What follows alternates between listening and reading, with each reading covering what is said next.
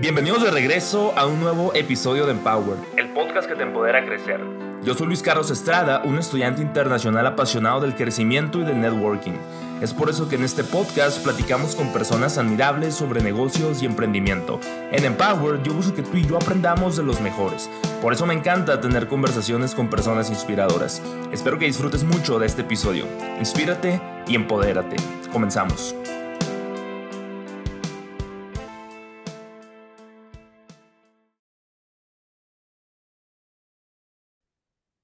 Bienvenidos de vuelta a un nuevo episodio más de Empower. El día de hoy me encuentro con Sergio Puente. Sergio, bienvenido, ¿cómo estás? Bien, bien, muchas gracias. Gracias por tenerme aquí. Sergio, pues te platicaba, o sea, que la forma en la que te conocí fue a través de redes sociales porque uno de mis primos, Gabrielito, o Gabriel, porque ya no le puedo decir Gabrielito, me dijo que pues habías dado una conferencia en su universidad y pues a través de ahí pues te empecé a buscar en redes sociales, el trabajo que hacías y se me hizo muy interesante, por eso te extendí la invitación al podcast pero para la gente que no conoce tu trabajo y que no te conoce a ti personalmente, me gustaría que me platicaras un poquito sobre tu background, quién eres, qué haces. Correcto, mira, pues yo fundé una firma que se llama Sergio Puente Coach Financiero hace 10 años. Llevo 17 años ayudándole a las personas en el manejo de sus finanzas. Los primeros 7 años los trabajé para una empresa que se llama Scandia. Empecé a trabajar para ellos en la ciudad de Monterrey.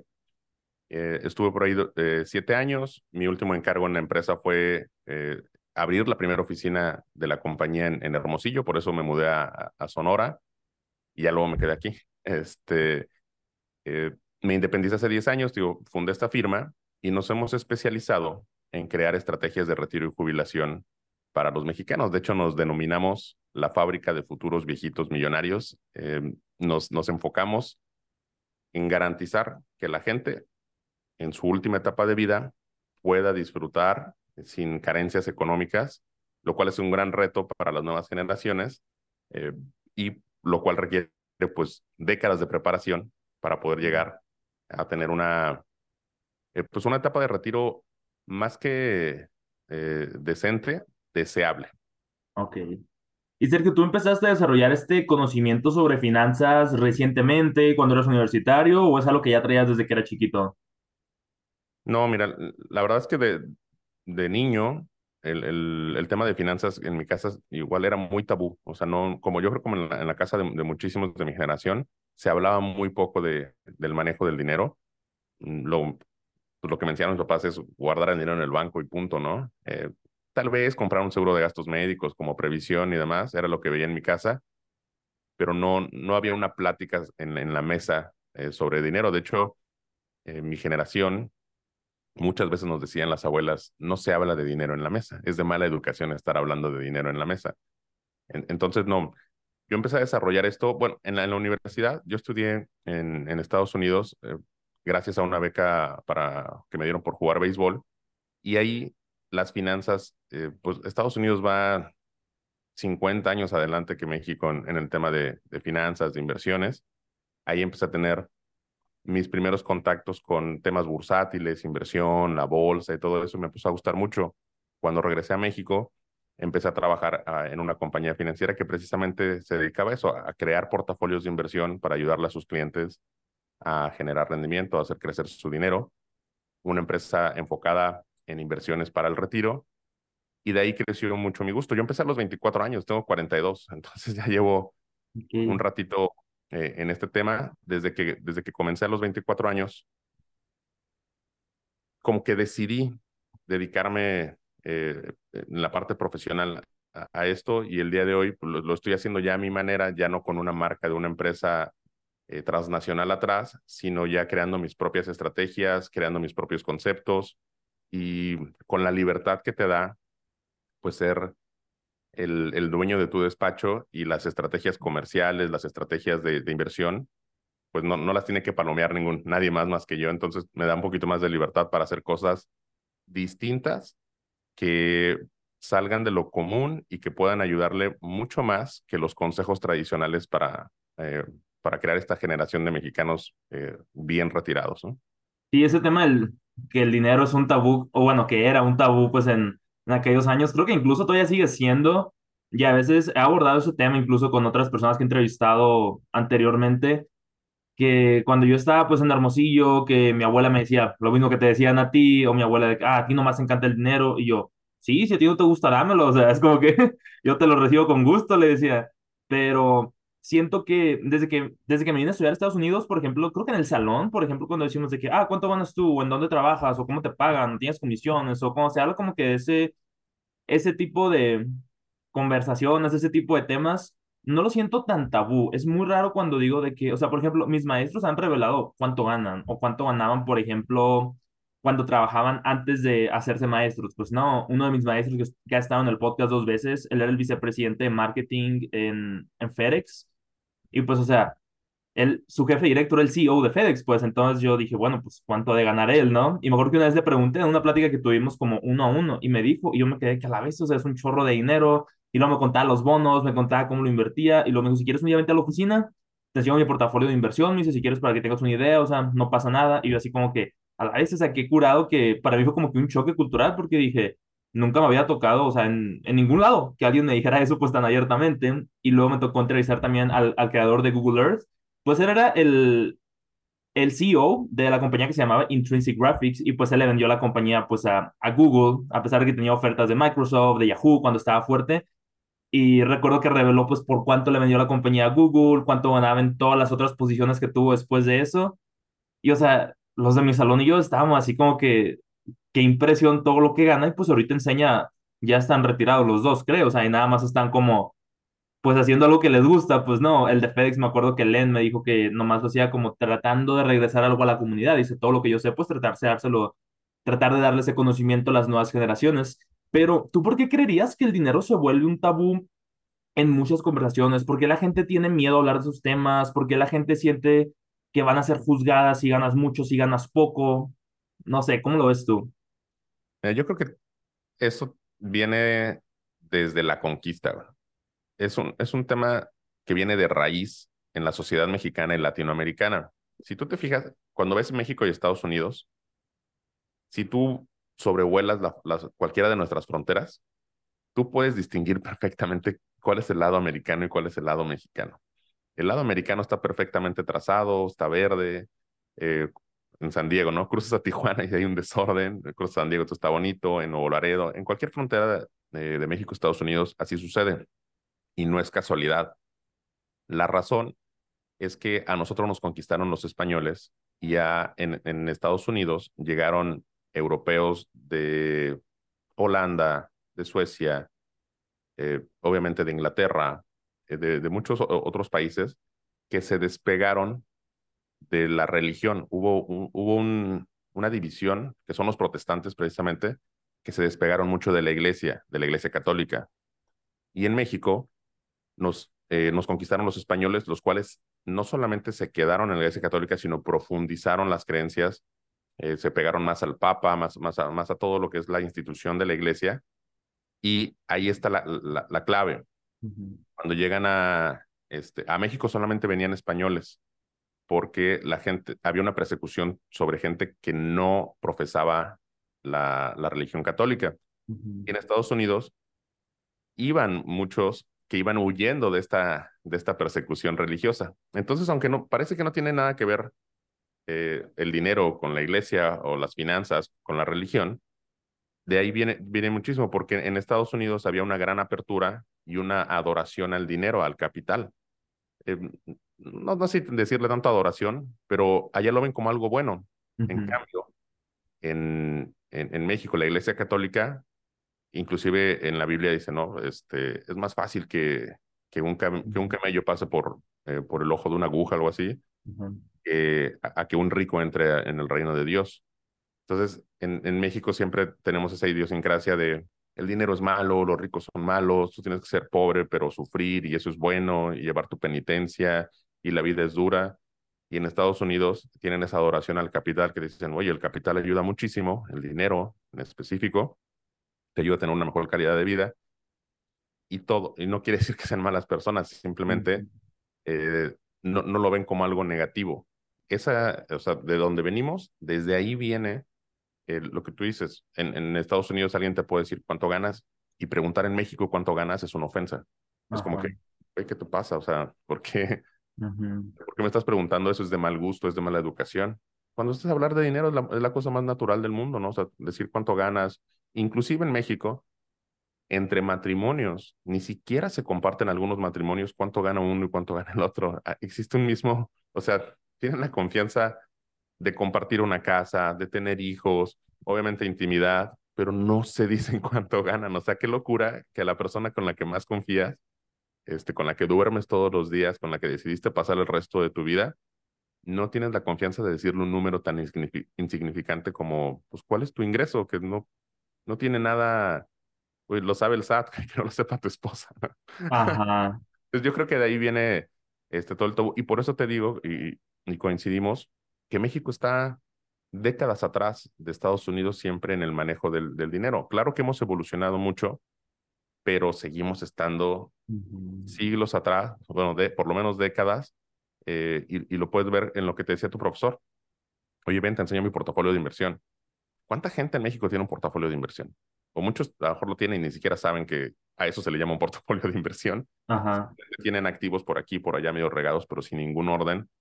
Eh, invertir en acciones para mucha gente es, no, no, no, eso es el diablo porque hay mucho riesgo, puedes perder tu dinero. Y en Estados Unidos te gradúas, tienes tu primer trabajo y ya estás invirtiendo en acciones de, de alguna de las empresas. Ya tienes tu 401k, ya estás invirtiendo en, eligiendo este, qué nivel de riesgo vas a querer, si vas a comprar acciones de Netflix, de Google, de, de Amazon, de, lo que sea.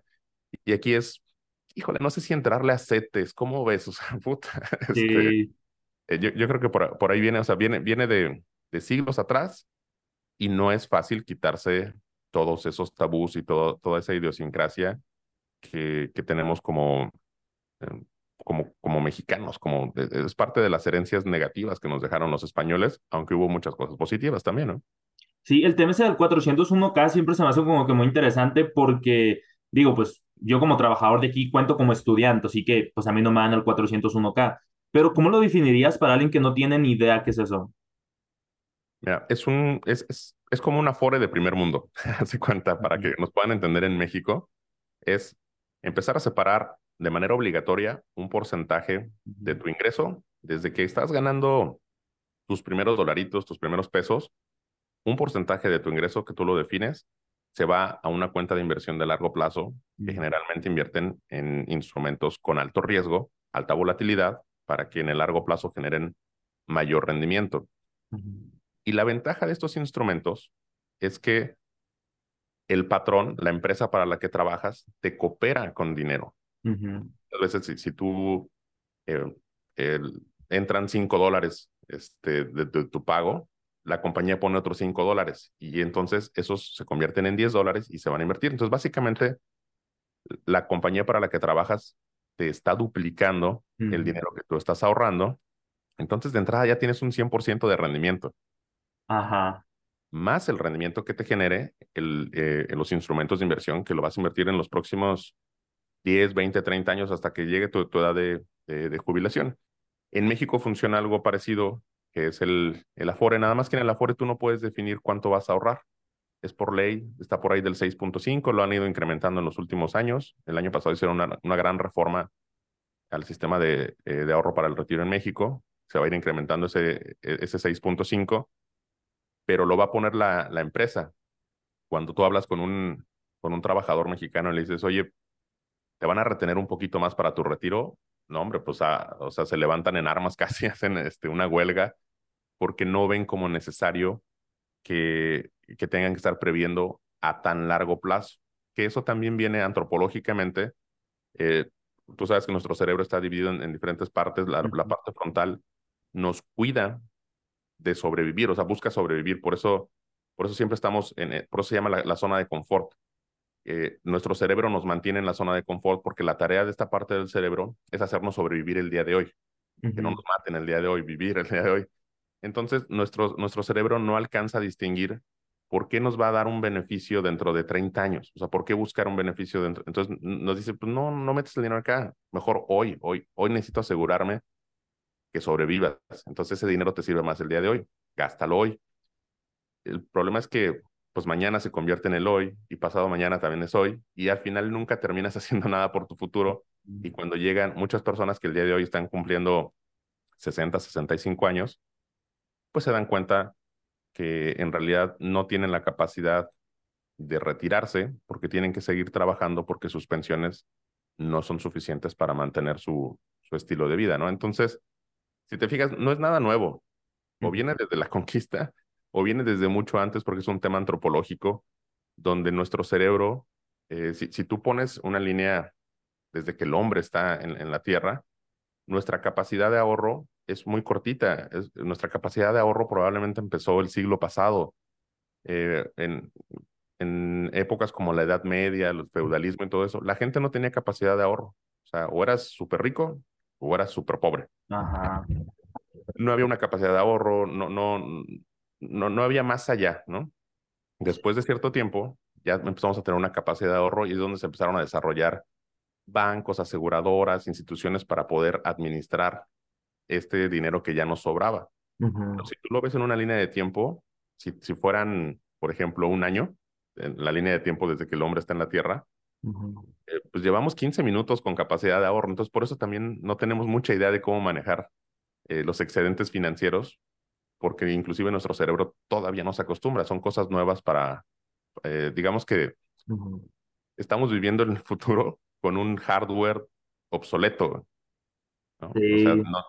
ese, ese, es uno de los principales problemas. Ok, ok. Y ahorita que tú tocabas el tema, pues también que digo, o sea, el SAT sabe todas tus finanzas, o en este caso en Estados Unidos el IRS, o pues digo, o sea, lo puedes compartir con, con tu jefe, obviamente, o con tus higher ups, pues de la organización o compañía para la cual trabajas, pero ¿tú por qué dirías que, que las parejas son como que muchas veces cerradas a eso? ¿Y qué consejo tienes para parejas en el tema de finanzas? Mira, la comunicación en la pareja siempre va a ser, bueno, en cualquier relación interpersonal, pero mucho más en una pareja sentimental, la comunicación abierta siempre va a ser la clave para todo. Obviamente, eh, para ponerse de acuerdo hasta, híjole, hasta dónde comprar una casa y demás. Pero el consejo eh, que yo le daría a, la gente, antes de casarse, empiezan a hablar de dinero, no cuando se casen antes de casarse, porque están por firmar un contrato que es una sociedad. Es como si tú y yo de repente decimos, este, oye Luis Carlos, vamos a poner un negocio.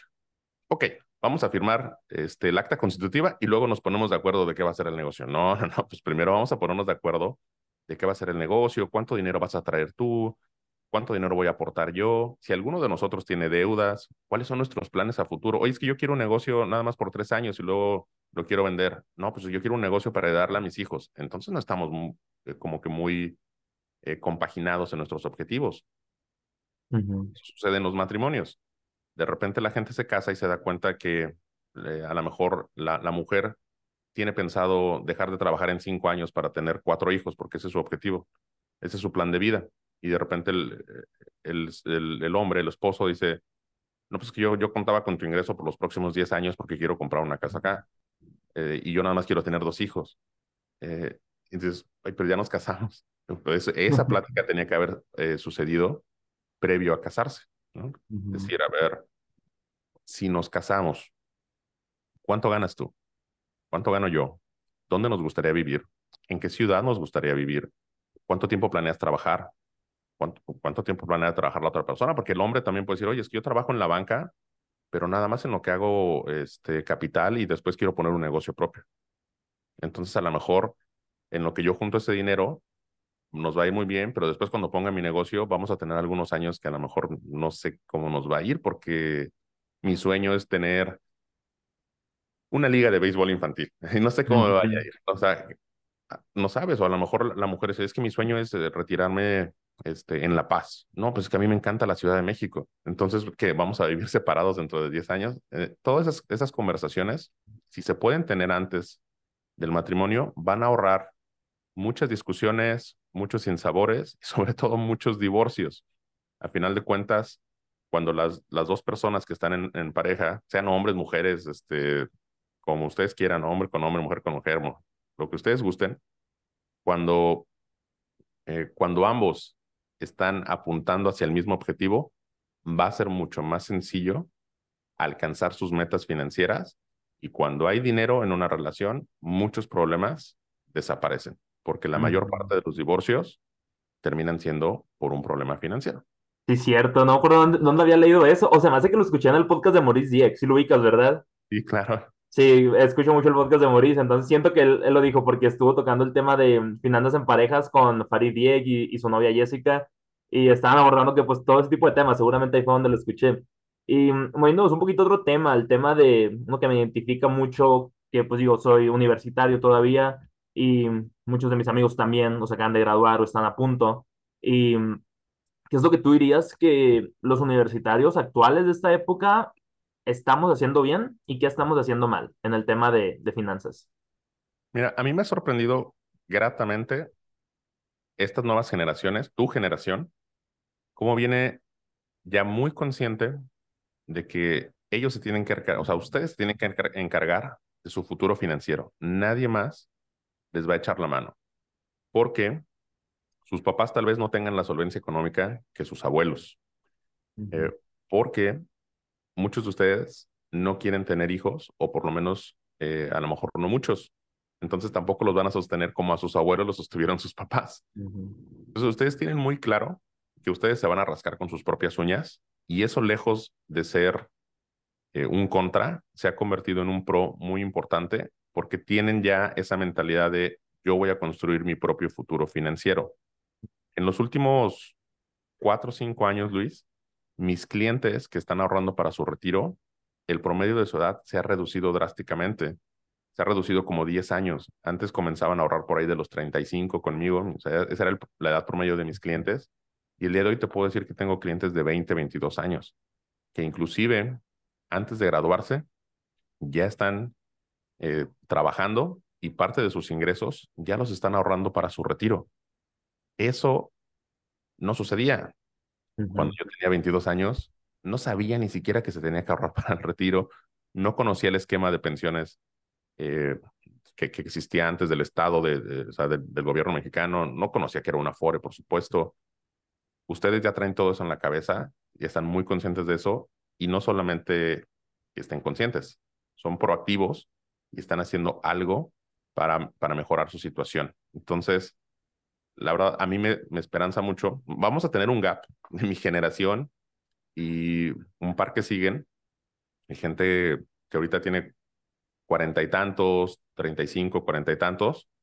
Somos los que más vamos a batallar porque nos enteramos que empezó el juego en la, en la quinta entrada. ya vamos tarde, pero tu generación están este, listos para jugar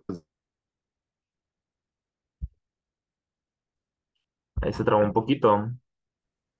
Aquí estamos de regreso en el podcast después de una parada técnica. Entonces, te decía que tu generación ya está lista para jugar desde la primera entrada y mi generación nos enteramos que empezó el juego y ya vamos en la quinta. Entonces, definitivamente, a mí me da mucha esperanza eh, que tu generación va, va, va, a ser la mejor generación eh, de, jubilados, porque te digo, no solamente tienen el conocimiento, sino que tienen la, la acción, están llevándolo a la acción, que eso es lo más importante, porque nosotros como que conocíamos las cosas, pero no, nos negábamos a, admitirlo y nos tardamos algunos años en empezar a ahorrar para nuestro retiro. De hecho, hay gente que me dice, oye, yo apenas tengo 35, ¿crees que sea buena idea empezar a ahorrar? Yo, pues, vas como 10 años tarde. Sí. Como que apenas me estás preguntando si ya será buen momento, o sea, era buen momento hace 10 años, el segundo mejor momento es hoy, pero pues ya no, no, lo postergues más, ¿no? Sí, me gusta que digas esa frase porque yo también siempre lo digo, o sea, el mejor momento para empezar era hace cinco años, el segundo mejor momento es hoy, ¿no? Y um, moviéndonos un poquito más de tema, ya para ir cerrando el episodio, me gustaría hacerte unas tres, cuatro preguntas más, un poco más personales. Bueno, esta no es personal, pero creo que es algo que, no sé, he escuchado de mucha gente que lo ven como de forma negativa el hecho de tener tarjetas de crédito. Mira, te voy a contar cómo fue en mi caso cuando yo vine a estudiar a Estados Unidos, yo tenía, acaba de cumplir los 18, ¿verdad? Entonces, saqué una tarjeta de débito porque me acuerdo que me iban a dar una beca. Me dijeron, ábrete una cuenta de banco. Y dije, ah, pues ok, o sea, yo antes no tenía banco porque pues no tenía ni que meterlo. O sea, no, cuando me dieron la beca, súper feliz. Abrí la tarjeta de, de débito y luego, eh, pues me mantuve con eso. Pues no, era como que, ah, bueno, pues al final de cuentas, pues de estoy pagando, o sea, los gastos de colegiatura, seguro y todo eso. Pero me acuerdo que mm, el año pasado dije, bueno, o sea, ¿por qué no sacar una tarjeta de crédito y empezar a, a construir el, el crédito, pues no, o sea, el FICO. Y ya después dije, bueno, o sea, voy a, voy a asesorarme de eso, hablé con algunos maestros, hice mi propia investigación y luego fui a un banco.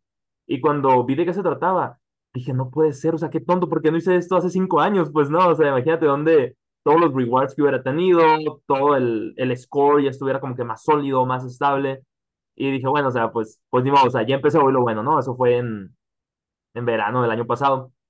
Y luego este semestre, no, el semestre pasado, perdón, sea, saqué otra. Y dije, bueno, o sea, tengo dos, entonces pues a lo mejor es como que, ah, bueno, si compro ciertas cosas en línea, me conviene más usar esta. Si compro comida en el súper o gastos de, de todo lo demás, ah, pues este es el, el porcentaje de retorno que me den rewards. Pues no, o en puntos. Y dije, no puede ser, o sea, ¿por qué no hice esto hace tanto tiempo? Y luego hay gente que me dice, oye, ¿me recomiendas segunda tarjeta de crédito? O sea, amigos o amigas, pues así de que cercanos. Y yo de que, ah, pues sí, o sea, segunda tarjeta de crédito te conviene más, haz todos tus gastos con la de débito, después lo pagas inmediatamente y pues de pérdida de esa forma, o sea, estás usando tu propio dinero, nada más que con crédito, lo pagas con tu débito y ya con eso tomas ventaja, agarras los rewards y construyes tu crédito. Yo así lo he visto, pero seguramente hay más eh, información que yo no conozco, pues no, entonces yo te quería preguntar, o sea, ¿qué es lo que tú piensas de la gente que le tiene miedo a las tarjetas de crédito y por qué una tarjeta de crédito es mejor que la de débito? Bueno, mira, existen muchas, muchos aspectos. Uno que se me ocurre ahorita es la seguridad. Cuando a ti te, cuando usas una tarjeta de crédito y te la clonan o te, te fraudean, algo así, es mucho más fácil que el banco te regrese el dinero y te, te responda sobre ese fraude que con una tarjeta de débito. Aparte te quedas sin tu dinero o, te queda, o a lo mejor te tardan en resolver un par de meses y te quedas sin dinero. Eh, en una tarjeta de crédito, si se tardan en resolver uno o dos meses, simplemente te quedas sin esa línea de crédito a lo mejor, pero está congelado porque en realidad... O sea, ni siquiera es dinero tuyo, ¿no? No es dinero tuyo. Entonces, por temas de seguridad, eh, es, conviene más usar una tarjeta de crédito la mayor parte del tiempo. Dos, el, el tema del, del, del récord de crediticio, el score que, que es en, en, Estados Unidos, pero acá también existe el buro de crédito y hay algo similar. Mientras más historial tengamos, un historial positivo, obviamente que estemos pagando a tiempo nuestras, nuestras deudas, vamos a ser mejores sujetos de crédito, nos van a poder prestar más dinero y con mejores condiciones.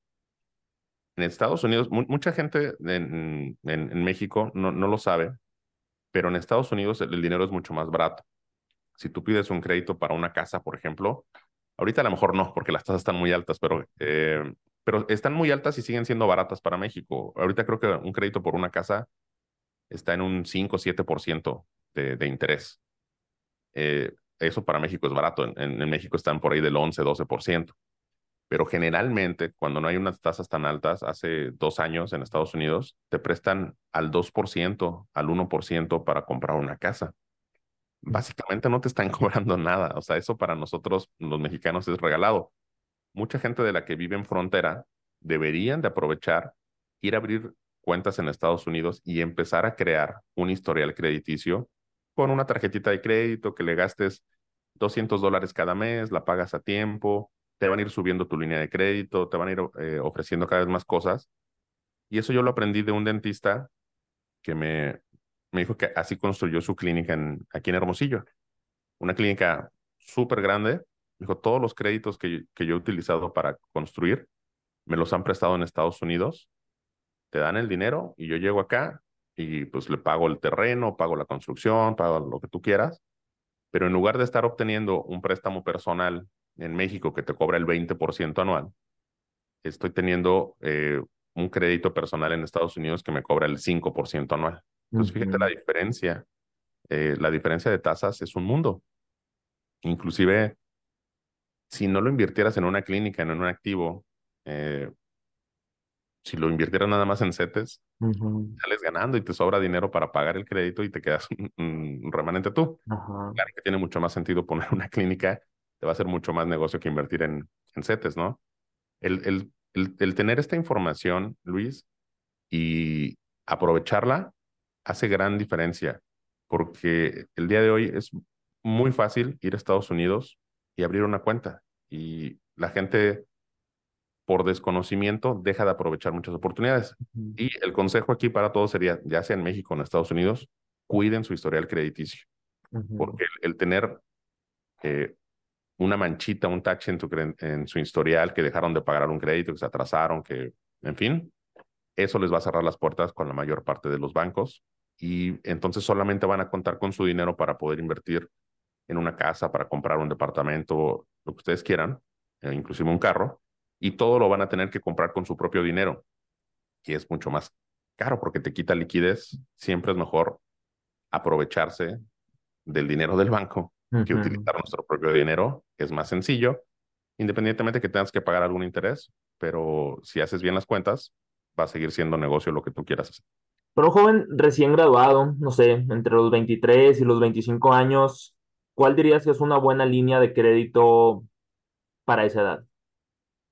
No, la que te dé el banco. o sea, dependiendo del banco, te van a dar una línea de crédito a lo mejor hasta de 500 dólares, 300 dólares, lo que tú quieras. Pero lo que tienes que hacer es asegurarte de utilizarla, utilizarla al máximo. Si te, si te dan 300 dólares, este, porque estás muy jovencito y pues el banco apenas está conociéndote, maximiza esa cuenta, esos 300 dólares mes a mes, págalos a tiempo y el banco solito dentro de dos meses te va a subir a 500, luego te va a subir a 1000, luego te va a subir a 20 mil hasta 100 mil dólares, lo que tú quieras. ¿Y el banco lo sube solo o hasta que se lo pidas? Eh, ambas. A veces te llega solito. Y la otra es pedirlo. Porque dices, oye, yo quiero, tengo una línea de crédito de 500 dólares, pero quiero comprar algo de 2000. Ok. Quiero comprar esta cosa de 2000 y si se lo pides y se justifica, te la van a conceder y ya se te va a quedar en 2000. Y si sigues utilizando correctamente tu línea de crédito de 2000, no, no quiere decir que la maximices cada, cada mes, pero podrías hacerlo, ¿no? Si tu, si tu nivel de vida es de 4000 dólares eh, y puedes pagar 2000 con tu tarjeta de crédito y lo pagas con, con tu dinero, eh, pues está perfecto.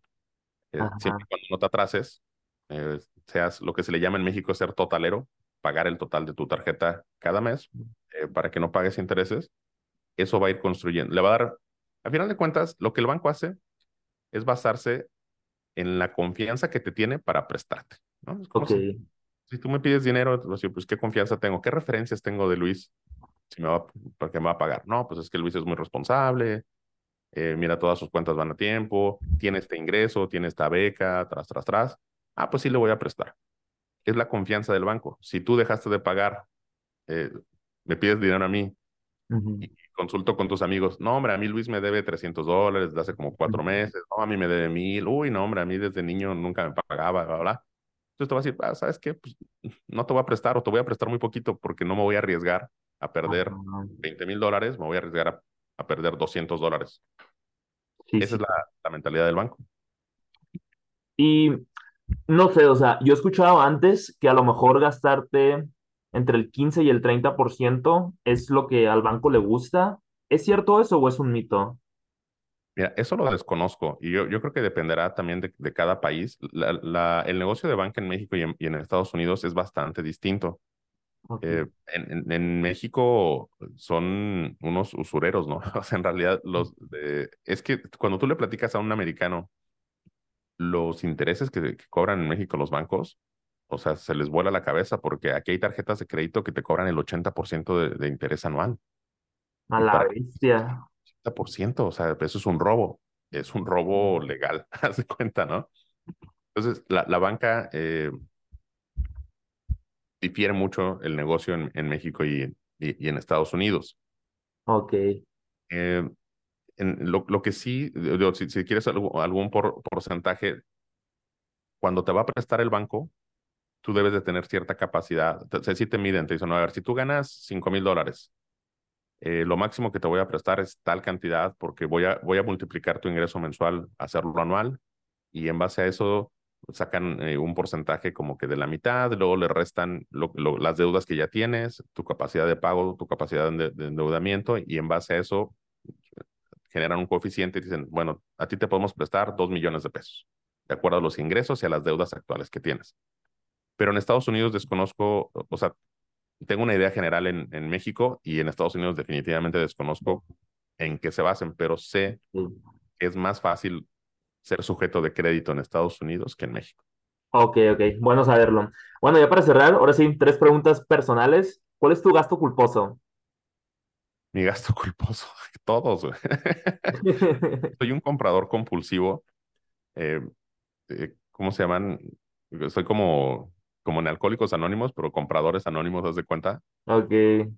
soy, un, e, estoy en esos 10 pasos de redención porque es muy fácil que yo gaste. Soy, soy una víctima facilísima del marketing. Ah. te pones descuento algo y lo quiero, ¿no? Este, lo último que me pasó, fíjate, hace dos semanas estuve en China por unas vacaciones que tomé con mi esposa y entré a una, a un, bueno, nos llevaron de, de tour a un museo de seda. Y nos enseñaron cómo se hace la seda y demás, ¿verdad? Salí comprando edredón, o sea, un edredón de seda, me traje de China. Un gasto que estaba totalmente fuera del presupuesto, porque aparte no son baratos, estoy hablando que está arriba de 20 mil pesos, no estaba en mi... Yo no iba a comprar edredones a China. Ajá pero me lo vendieron también y me enseñaron cómo se hace y, la calidad y tan bonito y lo tocas y demás. Y dije, ay, pues vamos a comprarlo. ¿Y si está cómodo? Ah, no, es una maravilla, güey. Es una compra, pero sí digo, me salí de mi presupuesto eh, por más de 20 mil pesos. Eh, es, mucho, sobre todo para algo, un edredón. Sí. es una gran compra porque está bien padre, está bien bonito, seguro. Está, o sea, es una maravilla pero así me salí de mi presupuesto en, en un speech de 15 minutos en, un, en una tienda de seda. Entonces, eh, o sea, en realidad mi gasto culposo es, eh, ¿cómo se le llama? El impulso, por muchas cosas. Gasto en muchas cosas. Eh, de hecho, yo no tengo permiso de ir al Costco. Mi esposa no me da permiso de ir solo al Costco porque regreso con todo lo que me encargó y 30 cosas más. A la bestia. tratamos de cuidar la economía alejándome del Costco a mí. Ah, ok, la segunda pregunta, ¿quiénes son las personas más exitosas que te han tocado conocer? Y si alguna de esas personas se ha convertido en un referente para ti o en algún mentor. Uf, es que, mira, por mi trabajo afortunadamente conozco un mundo de gente, ¿no? Todo mi trabajo se basa en estar conociendo gente nueva eh, todo, todo el tiempo. Entonces, eh, gente exitosa, mm, miles, o sea, miles, miles, de personas y, yo no baso el éxito tanto en, eh, en la cantidad de dinero que logren amasar, sino en el punto de referencia de dónde salieron y dónde se encuentran. Ok. Eso para mí es, es, un gran éxito. Y también la gente que sea feliz, porque a, veces solamente, no sé, cuando pensamos en éxito, pensamos en dinero. Y el dinero claro que ayuda muchísimo a, la felicidad, pero una vez que se tiene el dinero, también es un rollo ser feliz. Ajá. El disfrutarlo, el tener plenitud, el tener paz mental, que no es tan, eh, no es tan fácil. Claro que vivir sin dinero, pues nunca te va a dar paz mental, ¿verdad? a partir de cierto punto, cuando la gente ya tiene solventadas todas sus necesidades básicas y un poquito más para ahorrar, para vacacionar y, para este, vivir por encima de, pues, de lo mínimo, hay mucha gente que no es feliz a pesar de que tiene muchísimo dinero y tú lo ves muy estresada. Mucha gente quisiera tener el nivel de ingreso que ellos tienen, pero ellos no lo disfrutan. Y eso a todos nos puede pasar, a mí me ha pasado y creo que es un trabajo. El éxito es más algo interno, Luis, que independientemente que ganes 100 mil pesos al mes, un millón de pesos al mes, 10 millones de pesos al mes, es algo en lo que debes de trabajar tú mismo.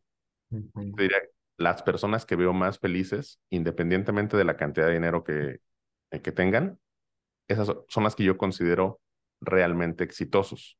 Ok.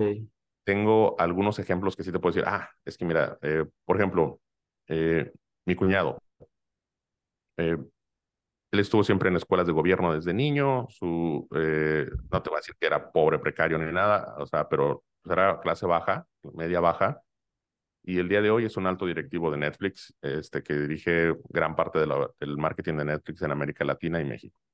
Wow. Ese tipo de cosas a mí me impresionan mucho porque es de donde sales. Seguramente hay mucha gente en Netflix que está por encima de, de su jerarquía, ¿no? O sea, está el director, está el dueño, hablar, lo que quieras. Y puedes decir, bueno, ellos son más exitosos. No sé, no sé de dónde salieron ellos. Ajá. Pero ese tipo de historias a mí me, eh, me gustan mucho porque dices, o sea, ver la diferencia, ¿no? es lo mismo sí. ido a una escuela privada en Estados Unidos y ser fundador de Netflix a haber sido eh, de escuela pública en México, en un país, en una economía tan diferente como la de Estados Unidos, y llegar a estar en eh, niveles de vicepresidencia de una compañía como Netflix. sí, o sea, porque, o sea, vale más, creo que tiene más mérito subir de 0 a 8 que subir de 8 a 10, pues no, o sea, todos los niveles que tuviste que pasar y a veces es más difícil subir de 1 a 2 que de 9 a 10, ¿no? O sea, como que el comienzo se vuelve lo difícil.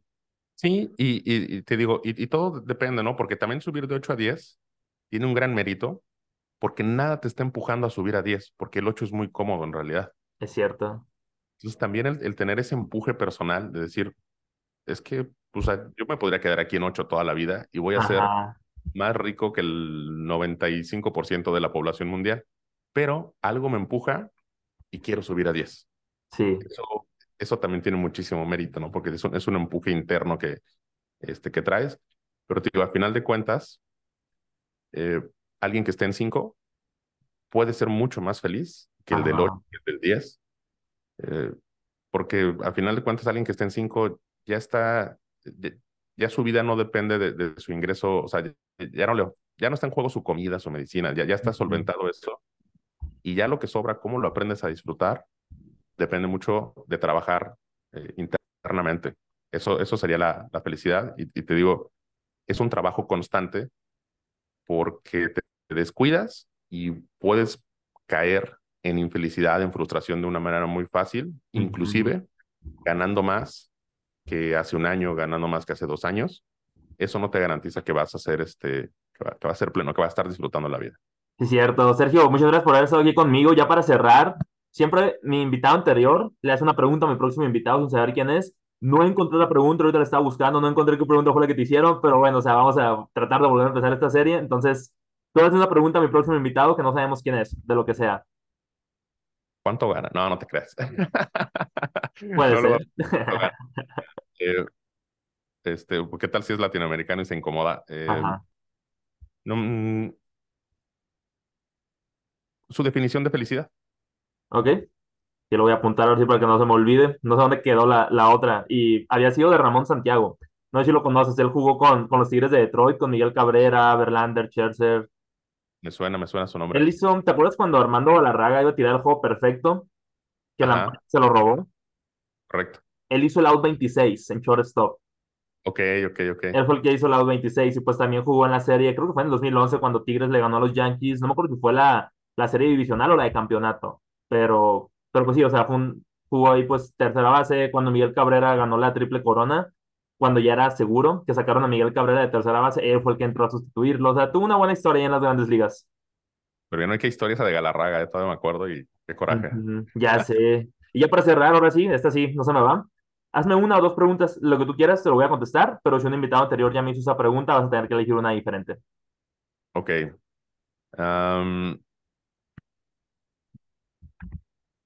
¿por, qué, ¿Por qué decidiste crear un podcast? Ese ya me lo hicieron un chorro. ¿Sí? Sí. Bien.